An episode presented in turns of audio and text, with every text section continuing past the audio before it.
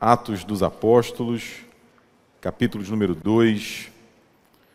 Eu farei a leitura do versículo de número 42.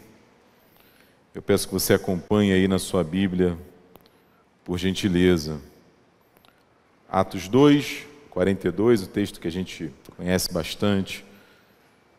E a gente vai conversar um pouco mais sobre ele nessa noite.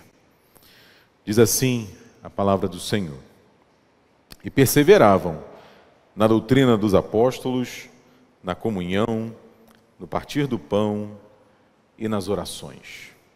Vamos cantar, vamos orar mais uma vez? Senhor, obrigado por lembrar a cada um de nós que somos cuidados por Ti. Obrigado por demonstrar este cuidado nesta hora, trazendo-nos, Deus, até este lugar para cantarmos, abrirmos o nosso coração em oração e agora, Pai, para recebermos a Tua palavra. Cuida de nós, Senhor, falando ao nosso coração. Cuida de nós, nos exortando, nos aconselhando, nos animando, renovando a nossa esperança no Senhor através da tua palavra. Cuida de nós, Pai, iluminando a nossa mente, aquecendo o nosso coração, para que possamos compreender e viver a tua vontade para as nossas vidas. Em nome de Jesus, nós oramos agradecidos, Pai. Amém, Senhor. Bom, muitos de nós aqui, daqueles que estão acompanhando através da internet, aqueles que irão assistir num outro momento esse nosso encontro, estiveram ali no final de semana passado no acampamento da nossa igreja. E a gente fez ali um, uma reflexão nos encontros que nós tivemos, nas atividades que nós desenvolvemos sobre uma igreja que serve sobre sermos uma igreja servidora, disponível, de mãos estendidas, pronta a se dedicar uns aos outros. E a gente sabe que quando a gente está falando de igreja, nós não estamos falando do prédio, estamos falando de mim e de você. Né? Então, uma igreja que serve tem a ver comigo e com você que estamos servindo. E é interessante falar sobre isso, porque a igreja cristã, ao redor do mundo inteiro, hoje, e eu tenho lembrado isso ao longo do dia para os irmãos e para as irmãs, tem celebrado o Cristo, o Rei do universo. Né? Hoje é o último dia do calendário litúrgico cristão e a última data a ser celebrada é exatamente essa. O próximo domingo já é o domingo do advento, primeiro domingo do advento. Natal já está às portas. E nesse domingo do Cristo, Rei do universo, a gente lembra exatamente o poder de Jesus, a grandeza de Jesus, a majestade de Jesus que domina sobre toda a realidade. E é impressionante quando a gente lembra que esse Cristo, Rei do universo, serviu. Esse Cristo, que é todo-poderoso, que é Senhor da realidade, ele serviu. Ele chega a dizer exatamente isso: o filho do homem não veio para ser servido, mas para servir e dar a sua vida em resgate de muitos. Por isso, assim, eu quero continuar aquela nossa conversa que começou na semana passada ali no acampamento, falando sobre uma igreja que serve, uma igreja que é dedicada ao serviço. Meu coração tem falado bastante sobre isso. E aí, a gente vai pensar um pouco sobre esse texto, que, como eu disse, a gente conhece bastante, é possível que você conheça ele de cor, não é? Porque nesse texto a gente encontra uma igreja que é conhecida como igreja primitiva, a igreja ali dos Atos dos Apóstolos, a igreja que está nascendo após a morte e ressurreição de Jesus, que repare, e aí eu peço já a sua atenção, mesmo imperfeita, mesmo imperfeita, é um modelo. É um modelo, é um paradigma, é um norte para mim e para você, que desejamos também ser uma, sermos uma igreja que serve. Porque a gente pensa, qual seria né, o melhor modelo para uma igreja servidora? O que, a gente pensa quando a gente pensa numa comunidade que, este, que deve estar disposta a servir? E é muito natural que a gente, quando começa a pensar sobre isso, tenha exatamente como modelo, como reflexão, principal, essa igreja que surge ali no início da fé cristã, que, como eu disse, a gente se acostumou a chamar de igreja primitiva, mas é imprescindível, meu irmão e minha irmã, é imprescindível que a gente seja realista aqui. A gente seja realista, porque a gente sempre cai na tentação de sermos idealistas quando falamos da igreja ou das igrejas primitivas. A gente tem um olhar assim, quase como que se aquelas igrejas fossem perfeitas. Se aquelas igrejas dos Atos dos Apóstolos não tivessem dificuldades, se aquelas igrejas ali de Corinto, de Roma, de Filipos, de Éfeso não tivessem as suas crises, todas essas igrejas primitivas, né? igrejas que estavam ali no início da fé cristã, porque por um lado a gente deve sim se maravilhar com o potencial evangelístico, não é? com as maravilhas, o poder, os milagres que eram abundantes. A gente vê os relatos no livro dos Atos e nas cartas paulinas e a gente fica impressionado. Meu Deus, que igreja é essa? Mas por outro lado, nós não podemos ignorar, e é por isso que eu chamo a sua atenção aqui, que a gente precisa de uma boa dose de realismo, que tinha muita heresia ali também. Tinha muita discórdia ali também. Na verdade, é, o diaconato nasce exatamente a partir de um momento de discórdia. A gente vê isso ali nos Atos dos Apóstolos, capítulo de número 6. Tinha muita briga, muita hipocrisia e imoralidade que perturbava ou perturbavam a paz da igreja. E veja, nada diferente do que nós encontramos hoje. Nada diferente do que a gente encontra hoje, não é? Então assim, devemos ser realistas nesse sentido. Mas, claro, né, apesar disso, como eu falei, essa igreja era sim um modelo para mim e para você. E eu quero revisitar ah, essa, essas características dessa igreja nascente, dessa igreja primitiva que serve a despeito das suas dificuldades de paradigma para a gente. E um primeiro destaque que eu faço é essa dedicação essa perseverança da igreja no ensino. Porque, veja, meu irmão, quando eu decidi é, trazer esse texto aqui para a nossa reflexão hoje à noite, é, eu lembrei de um movimento que eu tenho visto em vários lugares, né, em vários lugares. E o Davi, Davi está ali sentado, Davi está fazendo jiu-jitsu agora. Né, a gente decidiu colocar ele lá no jiu-jitsu e tal, e aí a gente está fã desse negócio de jiu-jitsu. Né? Como é que é, quais são as posições, como é que é a graduação, como é que vai. E a gente sabe que no Brasil tem vários mestres do jiu-jitsu, inclusive tem uma classe de jiu-jitsu que é o jiu-jitsu brasileiro.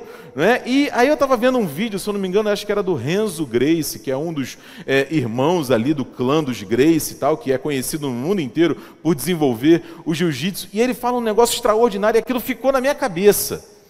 Ele diz o seguinte: você, para ser um bom lutador de jiu-jitsu, precisa dominar as técnicas mais básicas. Você, para ser um bom lutador do jiu-jitsu, precisa dominar.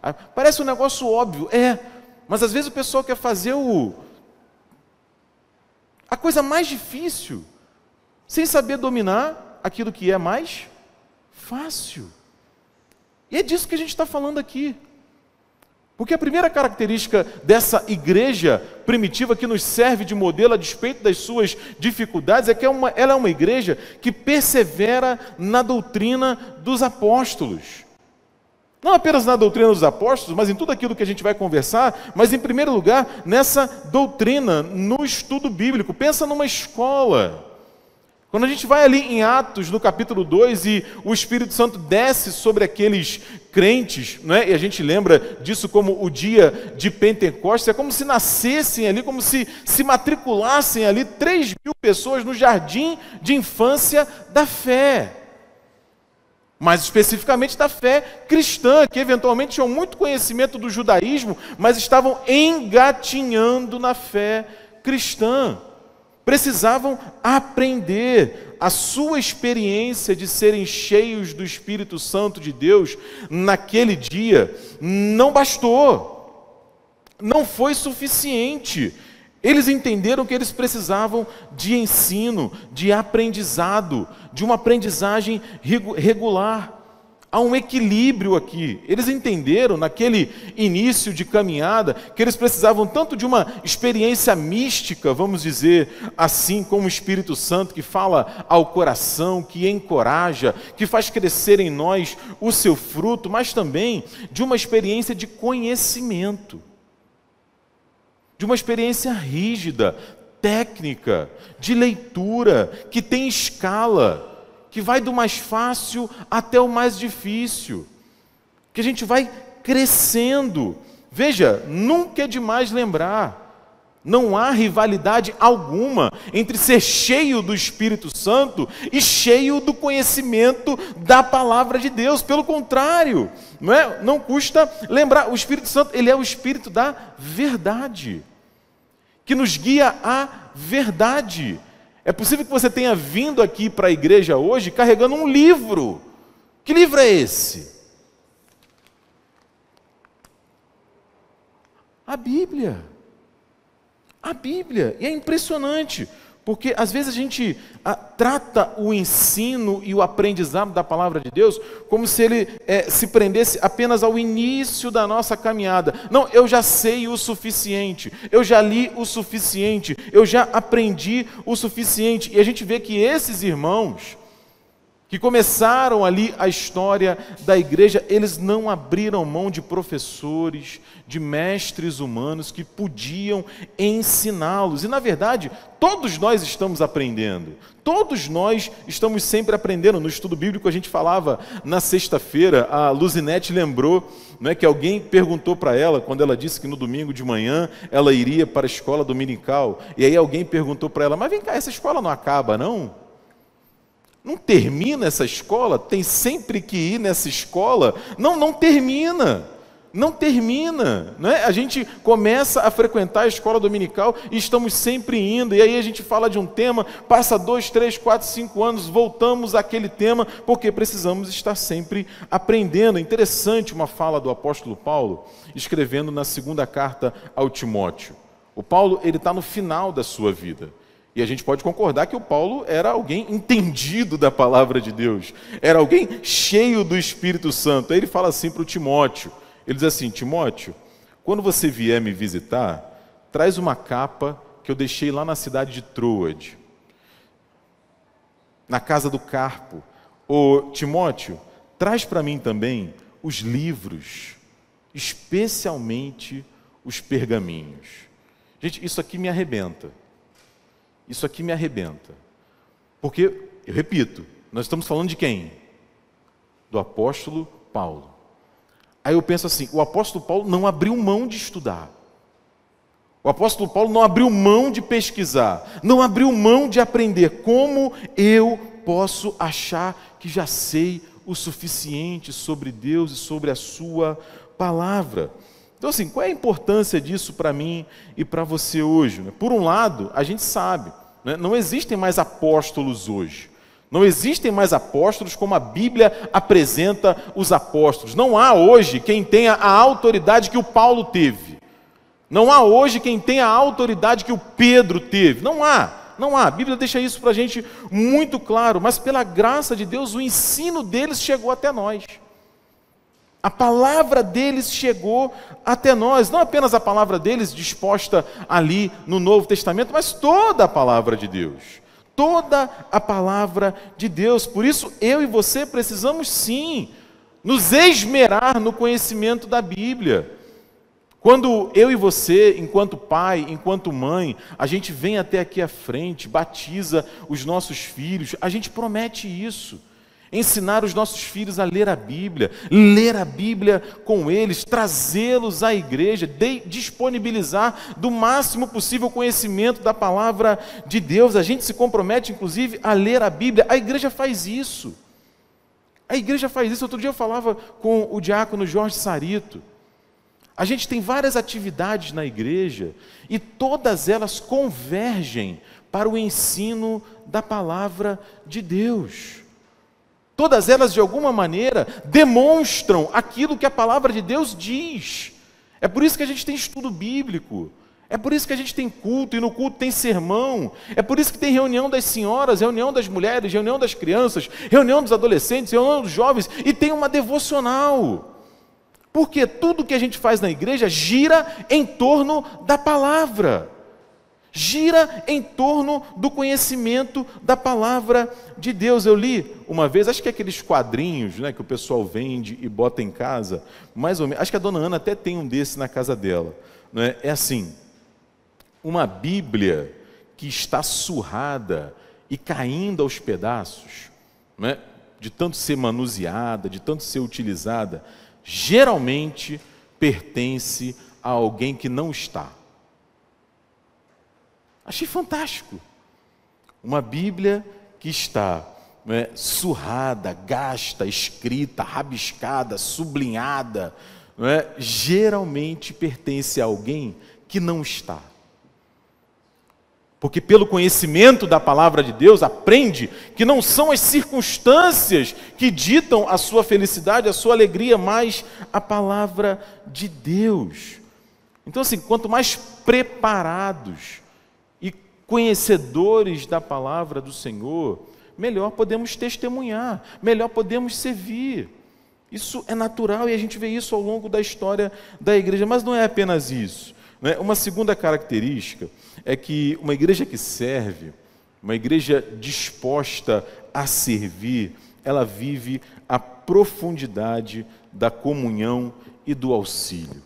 Isso aqui eu achei muito interessante, não é? Porque a gente vê que essa é uma marca daquelas igrejas que nasciam no início da fé cristã. E a palavra a gente sabe muito bem, você já ouviu ela duzentas mil vezes. É a palavra coinonia, né? e ela revela assim níveis diferentes de comunhão e atuações diferentes da comunhão. Em primeiro lugar, a gente vai ver ao longo do texto bíblico que coinonia tem a ver com comunhão com Deus, comunhão com o Pai, comunhão com o Filho, comunhão com o Espírito Santo de Deus. O apóstolo João vai dizer isso, que a nossa comunhão é com o Pai, com o Filho e com o Espírito Santo. O apóstolo Paulo vai falar sobre isso também, da nossa comunhão com o Espírito Santo, ou seja, de forma muito simples, e é muito interessante isso. Às vezes a gente não se acha bom o suficiente para falar com Deus. Às vezes a gente não se acha sábio o suficiente para falar com Deus. Às vezes a gente não se acha digno o suficiente para ser ouvido por Deus. E eu quero dar uma notícia para você meu irmão e minha irmã, se você tinha alguma dúvida em relação a isso, você não precisa ter mais, porque você não é mesmo. Então, sim, vou repetir. Se você tinha alguma dúvida em relação a isso, não precisa ter mais. Fique com o coração em paz. Se depender de você, se depender de mim, do meu desempenho, da minha capacidade, da minha bondade, da minha... não tem como. Não tem como. Nós temos comunhão com Deus por aquilo que Jesus Cristo fez por nós. Eu estava fazendo minha, as minhas leituras hoje de manhã e eu passei por essa fase. E eu guardei essa frase. Jesus dormiu na tempestade e ficou acordado no Getsemane. Porque ele dormiu na tempestade e ficou acordado no Getsemane, eu posso dormir nas tempestades. Eu posso descansar nas tempestades. Porque eu sei, como a gente acabou de cantar, que Ele está cuidando de mim. Não é porque eu mereço, não é porque eu sou digno, não é porque eu sou especial, maravilhoso, não, é pela graça. Então, essa é uma dimensão da comunhão, nós temos comunhão com Deus, eu posso conversar com Deus, eu posso orar, eu posso colocar diante dele a minha vida e eu sei que ele se importa. Mas não apenas isso, é claro, e o texto vai mostrar isso para a gente. Nós temos também comunhão uns com os outros. E se você está com a Bíblia aberta aí, você vai ver isso ao longo dos próximos versículos. No 46, no 44, eles vai dizer isso. O Lucas, eles se reuniam nas casas, eles tinham tudo em comum, eles estavam sempre juntos, ou seja, tinha um senso de companheirismo. Acho que foi o presbítero Eduardo Gouveia que falou isso aqui uma vez. Né? É, companhia, companheirismo, é literalmente comer o pão junto. Né? é estar junto para fazer a refeição, é conviver, é olhar no olho do outro, é saber o que está acontecendo com o outro, é partilhar da vida um do outro. Jesus, quando chama os seus discípulos, ali em Marcos 3,13, o texto fala que ele chama os que ele quis e eles vêm para junto dele. Antes daqueles homens, daquelas mulheres, testemunharem de Jesus, como a gente vai ver nesse livro de Atos, eles caminham com Jesus, eles têm comunhão com Jesus. Dá uma olhada, eu vou pedir para você fazer esse favor. Abre a sua Bíblia em Romanos 16. Dá uma olhada nisso daí comigo, por favor. Romanos 16, olha isso daí. Romanos 16, eu não vou ler o texto, você vai passar o olho junto comigo aí pelo texto o Paulo está se despedindo da igreja de Roma. Ele escreve uma carta, a carta aos Romanos, do capítulo 1 até o capítulo 15, ele vai ensinando e falando sobre aquilo que ele precisava ensinar e falar, mas no capítulo 16 ele se despede pessoalmente, nominalmente, de alguns irmãos e algumas irmãs. Febe, Priscila, Áquila, Epêneto, Maria, Andrônico, Júnias, Amplíato, Urbano, Apeles, Estaques, Aristóbulo, Herodião, Narciso, Trifena, Trifosa, Pérside, Rufo, Assíncrito, Flegonte, Hermes, Pátrobas, Hermas, Filólogo, Júlia, Nereu, Olimpas e outros mais. Então, a primeira coisa muito legal desse texto, né, é impossível não, não fazer isso, né, presbítero Eduardo? Você que está pensando em ter filho, né, fica aí a dica, viu? Fica aí a dica, não falta nome aí, não é isso? Lígia, não faltam nomes aí é, únicos, né?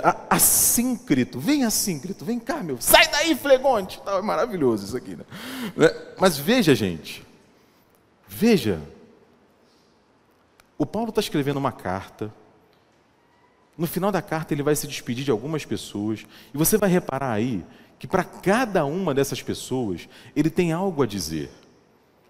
Cada uma dessas pessoas marcou de alguma maneira a vida do apóstolo Paulo. Ele fala que um cooperou com ele, o outro o ajudou, uma outra mulher cuidou dele como se fosse mãe dele, e por aí vai. E eu fico impressionado com isso. Porque é possível que você esteja sentado aí do lado de alguém que você não saiba o nome. Embora não seja a primeira vez que você o tenha visto. E a igreja tem essa característica de comunhão. Então eu vou fazer aqui um apelo a você. Não despreze a comunhão da igreja. Não despreze estar presente na igreja. Esteja disponível na comunidade, esteja acessível. Não faltam oportunidades para a gente de comunhão seja no almoço, sejam nos cultos, sejam nas reuniões, nos encontros, não faltam. E às vezes, pelos mais variados motivos, a gente prefere se afastar e a gente deixa de desfrutar essa que é uma característica essencial da igreja, que é a comunhão uns com os outros. Mas não apenas isso. Eu estava lendo e pesquisando sobre esse texto, tem uma característica da comunhão que é nós termos em comum aquilo que nós ofertamos. A gente tem comunhão com Deus, a gente tem comunhão uns com os outros, mas também a gente tem comunhão, em comunhão aquilo que a gente oferta. E é interessante porque nem sempre a gente pensa sobre isso. Né? E esse texto está falando exatamente sobre isso. Também, a gente vai ver isso nos versículos seguintes. Tem um adjetivo na Bíblia que é coinônico. O indivíduo que é coinônico, ele é generoso. A gente está no estudo bíblico, na sexta-feira, falando sobre Romanos. E a gente citou exatamente esse texto aqui, na última sexta-feira. Romanos capítulo 15, versículo 26. O apóstolo Paulo diz assim: Aprove a Macedônia, a Macedônia, perdão, e a Acaia levantar uma coleta em benefício dos pobres dentre os santos que vivem em Jerusalém. O que está acontecendo? O Paulo está falando que ele vai passar por Roma a caminho da Espanha. Quando ele chegar em Roma, ele vai, é, é a expectativa dele, recolher uma oferta para os crentes de Jerusalém, para quando ele voltasse para Jerusalém. E ele diz o seguinte: ó, o pessoal lá da Macedônia e da Acaia já fez isso. Né? Eu conto com vocês também, para a gente ajudar os crentes lá de Jerusalém. Diego, o que, que tem a ver? Benefício aí é coinonia. A palavra benefício é coinonia. Porque coinonia vai aparecer em outros textos na Bíblia, da Bíblia, e esse é um deles, como auxílio, contribuição, socorro, benefício, além do famoso comunhão que a gente já conhece. Veja, voltando lá para os Atos dos Apóstolos, os versículos 44 e 45, o Lucas fala isso. Os crentes estavam juntos, comunhão, tinham tudo em comum, comunhão, vendiam as suas propriedades e bens, e bens distribuindo o produto entre todos, à medida que alguém tinha necessidade. Isso aqui é muito legal. Porque a gente acabou de ouvir isso aqui agora há pouco. Uma leitura mais superficial vai falar: ah, não, é o fim da propriedade privada. É, acabou, né? acabou, acabou, não tem como. Aí o pessoal vai perturbar lá, incomodar o Papa e por aí vai. Não precisa disso, gente. No versículo 46, o Lucas vai dizer que eles se reuniam de casa em casa. Ou seja, alguns venderam e doaram o fruto da, da, das suas propriedades, outros não. Preservaram as suas casas e contribuíam, claro, de outras maneiras, porque a questão aqui é a seguinte: generosidade, gratidão. Generosidade e gratidão é olhar para a sua vida, olhar para aquilo que chegou às suas mãos e perceber assim: é graça, é bondade de Deus. Por isso eu posso partilhar, eu posso distribuir, por isso os meus dízimos e as minhas ofertas podem sim contribuir para ao menos diminuir um pouco a miséria que a gente tem ao nosso redor. Não vamos resolver o problema, infelizmente, poderíamos, é, se fosse possível, mas diminuir de alguma maneira, sim.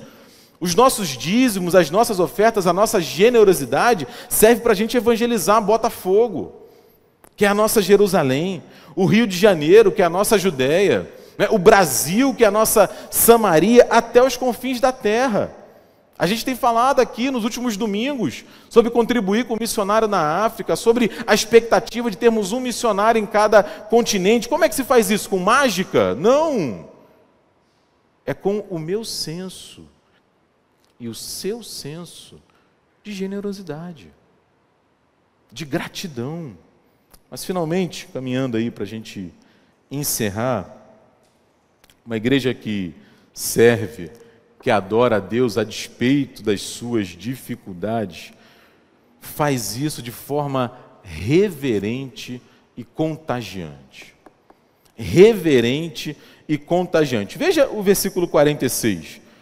Porque no versículo 42 ele fala que eles se reuniam para partir o pão é, e para orar, mas no versículo 46 ele diz assim: diariamente perseveravam unânimes no templo e partiam o pão de casa em casa. Eles perseveravam no templo e de casa em casa. Então, algumas informações assim é, objetivas. Primeiro, partir o pão aqui é uma alusão clara à ceia do Senhor. Né? Eles celebravam o que era conhecido como o ágape. Era uma refeição comunitária e ao final daquela refeição eles celebravam a ceia do Senhor. Você vai se lembrar, por exemplo, de 1 Coríntios 11 quando o apóstolo Paulo trata dessa questão. Tinha gente que tinha perdido a noção do que era o ágape, do que era a ceia do Senhor. Então, Paulo vai trazer isso à memória. As orações aqui não são orações particulares.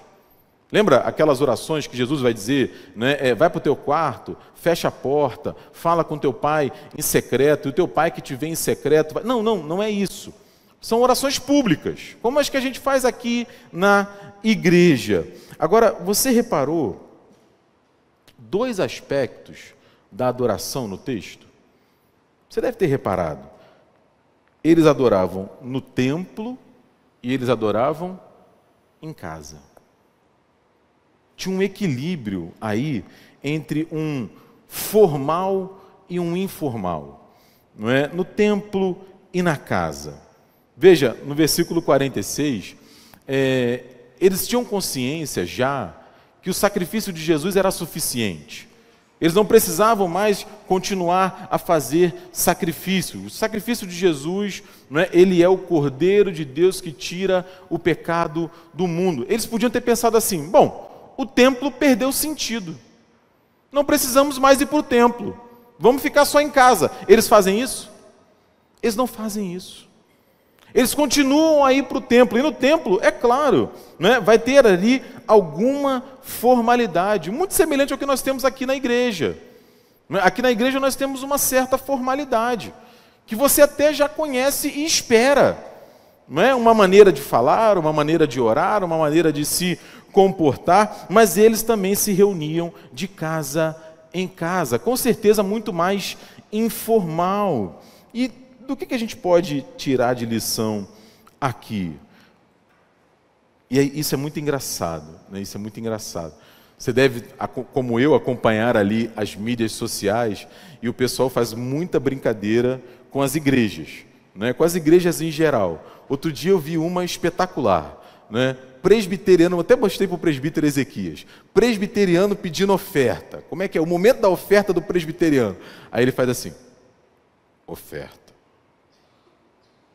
E acabou, é só isso, não é? E às vezes, não sei quanto a você, eu estou há o quê? 18, 19 anos frequentando a igreja e uns 15, 16 na igreja presbiteriana.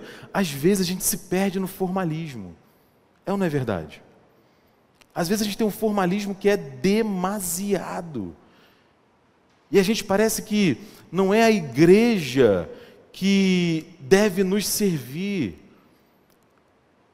o espaço, o mobiliário, os equipamentos, aquilo que a gente tem e que pelas nossas ofertas conseguimos amealhar, não é isso que nos serve, mas somos nós que temos que servir essas coisas. E a gente muitas vezes faz mal às pessoas por conta disso.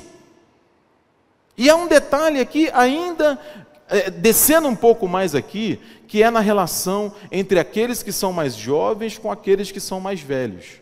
Desde sempre tem problema. Porque o pessoal, geralmente mais velho, está querendo segurar o negócio e manter como sempre foi.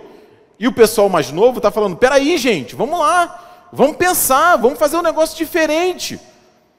E a gente se esquece que a igreja é de todos nós.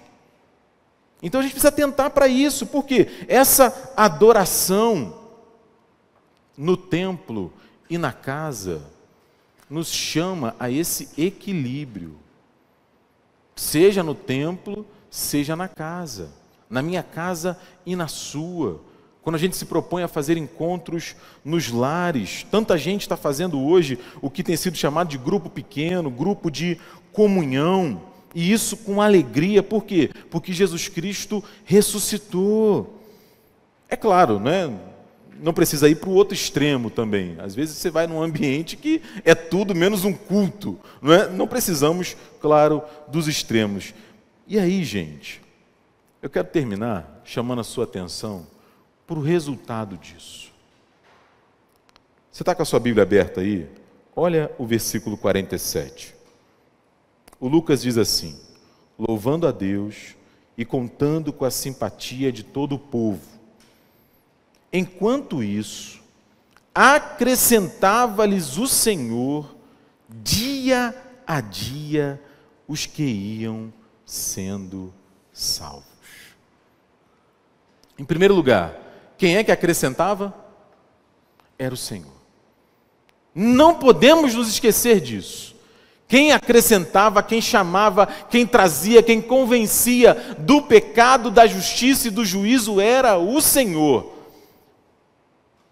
E a cada dia ele ia trazendo gente para aquela igreja. Porque uma igreja assim, meu irmão e minha irmã, uma igreja dedicada ao ensino da palavra do Senhor, uma igreja que quer comunhão com Deus, que quer comunhão com o irmão, uma igreja que é generosa, que reconhece a graça de Deus e contribui e dá e abre a mão e estende o braço e socorre e acolhe uma igreja que compartilha o amor de Deus, quem não quer fazer parte? Eu quero fazer parte. Você quer fazer parte? Que Deus nos ajude a cada dia construir uma igreja assim. Amém? Amém.